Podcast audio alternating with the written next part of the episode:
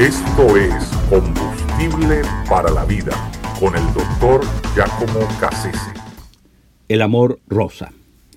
Eh, me sorprendió tremendamente escuchar una, una cifra, una estadística que se da de lo que generan eso que llamamos las novelas rosas, ¿no? ese tipo de, literatura de bajo talante que, que, se vende en los aeropuertos, que se vende que es una lectura casual, ¿no? no nadie se va a ganar el premio Nobel de literatura por escribir esas novelitas, son novelitas usualmente muy infladas, muy, ¿verdad? Eh, digamos, superficiales, de, de, amores idílicos, de, de amores ah, que siempre representan una ilusión, un imposible, que siempre alimentan, ¿verdad? Eh, un deseo que está en, todo ser humano, eh, porque todo ser humano quiere amar y ser amado. A propósito, hay ahora mismo un, libro en Amazon que lleva ese título, Amar y ser amado, eh, que tuve el placer de escribir con, junto con el doctor Marcel Pontón. Es un libro que trata precisamente de, las patologías del amor, de, cómo la psique humana ¿verdad? funciona en, cuando, se, cuando viene el, enamoramiento.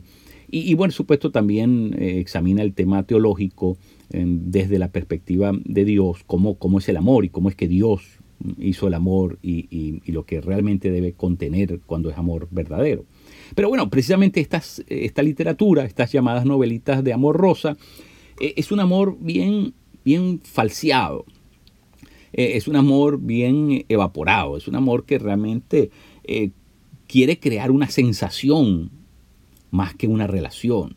Está, es algo que la gente quiere escuchar y, alimenta y por eso genera en los Estados Unidos un billón y medio de dólares. ¿Quién se lo iba a imaginar?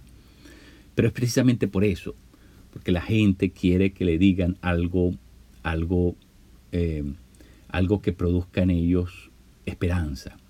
Eh, aunque sea esa esperanza a base de fantasía, a base de una ilusión que tal vez ellos mismos saben que es irrealizable. Eh, eh, ese amor inflado, ese amor superficial que se presenta en estas novelas. bueno, la gente también de hecho de eso echa mano para poder construir eso a lo que le está apostando. Eh, y, por eso lo refiero. Eh, pero saben una cosa, eh, en contraste con, con ese tipo de amor, lo que registra la sociedad en la cual esas novelas se leen es todo lo contrario. Lo que se registra es que 75 mujeres mueren todos los meses por feminicidios. Eso significa casi tres personas al día, casi tres mujeres al día mueren a mano de, sus, de, quienes dicen amarlas. E, es decir, esto es terrible, esto es, una, esto es una cosa insólita. Son 900 mujeres al año. Eh, eh, lo que eso quiere decir es que este amor rosa eh, está dejando una estela pavorosa de muerte, porque está alimentando y apostando algo que no lo puede llevar a cabo y que termina por ser terriblemente riesgoso, peligroso. ¿verdad? Como las medicinas deberían exigirle a quienes, a los editores de estas novelas rosas, que hubiese un, lugar donde se pusiera una, una advertencia del peligro que corre la persona que alimenta eh, su amor creyéndole a este tipo de novelas ¿verdad? Porque así como hay el efecto secundario, eh, el, efecto colateral de una medicina, bueno, e, ese, ese puede, haber, puede ser el efecto secundario o colateral de, una, de leer algo que, que, que, que está amañado, que, es ilusorio, que es, mm, ¿verdad? E, es un amor que, en la realidad no existe de esa manera, porque es un amor falso, fingido, no es el amor, eh, el amor divino. Todo amor humano, y especialmente todo amor erótico, eros, eh, es un amor que si no tiene el componente divino, el ágape, mm, caminándole adentro, es un amor que se va a desinflar y que va a terminar por ser terriblemente riesgoso, terriblemente peligroso, ¿verdad? Y, lo vemos en, caso de, tantas mujeres que son maltratadas, eh, que son eh, agredidas y, que, muchas de ellas terminan en, muerte. ¿verdad? Así que este amor rosa puede ser potencialmente muy riesgoso. para quien lo alimenta, para quien le apuesta a ese tipo de amor. Eh, si no está el amor de Dios presente en el amor humano, ese amor tiene la tendencia a ser destructivo, a ser pernicioso, a, ser, em, algo que, atenta contra la misma persona. El, amor de Dios no es así, porque mm, eh, Dios no destruye a quien ama. Es decir, el, que ama en ese tipo de amor se convierte en un amante peligroso, pero Dios no es un amante peligroso porque Dios nunca nos va a destruir. Al contrario, Dios nos ama para edificarnos y para llevarnos a nuestra plenitud. Así que el amor de Dios siempre busca nuestro mejoramiento.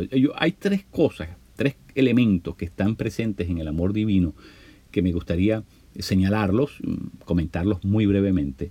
Lo primero es que la visión cristiana del amor nos dice que el amor de Dios, ¿verdad? El, amor de Dios, Dios lo creó para, para, eh, para dentro de una visión igualitaria.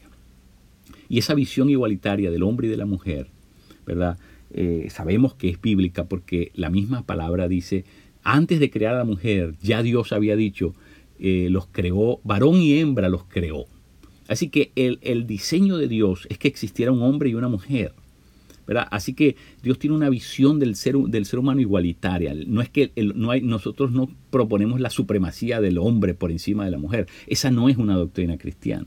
Nosotros proponemos que tanto el hombre como la mujer son iguales delante de los ojos de Dios y que por lo tanto el, uno no, no, es, no, puede, no puede maltratar al otro, porque, porque Dios en, términos divinos, e, en, en, la perspectiva divina, ambos están al mismo nivel. Y, y, por lo tanto así es como tienen que entenderse, verse el uno al otro, eh, asumirse mutuamente. Lo segundo es que la visión cristiana nos presenta a un hombre y a una mujer eh, en una relación no solamente igualitaria, pero complementaria. Es decir, eh, tanto el hombre complementa a la mujer como la mujer complementa al hombre. Eh, ¿verdad? Son ayuda, idónea el uno para el otro. en Efesios 5 se dice, sujétense mutuamente en, el amor de Dios. es mutuo. y los dos nos complementamos. Eh, em, es, un, e, e, el, amor, la propuesta de amor eh, divino en relación al amor de, pareja, ¿verdad? Es igualitario y es complementario. Y lo tercero es una visión valoritaria, igualitaria, complementaria y valoritaria. ¿Por qué? Porque el fin último del amor es restaurar la dignidad perdida en el otro. Es decir, cuando, Dios nos ama, es para restaurarnos dentro de su diseño, es para llevarnos a la plenitud de lo que Él intentó hacer al, crearnos.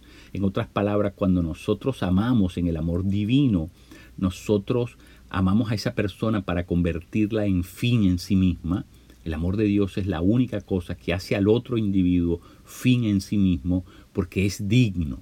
El amor dignifica, le da su valor correcto, justiprecia exactamente a la otra persona, le devuelve su valor intrínseco. Eh, eh, el, amor divino, ¿verdad? No ve, no, no puede permitirnos ver a un hombre o una mujer como mm, por debajo o, robándole su, su, dignidad, su dignidad creada, dada por Dios, al hacernos imagen y semejanza de Él. Por lo tanto, el amor de Dios, eh, el amor que viene de Dios, eh, es el amor, el único amor que puede hacer posible que las relaciones interpersonales mm, de, amor, de amor humano, de amor erótico, eros, puedan ser relaciones que concluyan en, un estado pleno y que puedan llevar a la satisfacción total y que puedan llevar a, la, al propósito verdadero de esa, de esa relación. Así que es importante que nosotros entendamos esto. Nosotros no creemos que el amor divino es como el amor, el amor de las novelas rosas, que puede terminar por ser peligroso. El amor divino no pone la vida humana en peligro, sino por el contrario, el amor divino hace que nosotros tratemos con respeto, con responsabilidad y asumiendo auténticamente el valor que reposa en esa otra persona a la que decimos amar. Por lo tanto, es un amor que siempre nos va a edificar, siempre nos va a humanizar, siempre nos va a hacer mejores personas.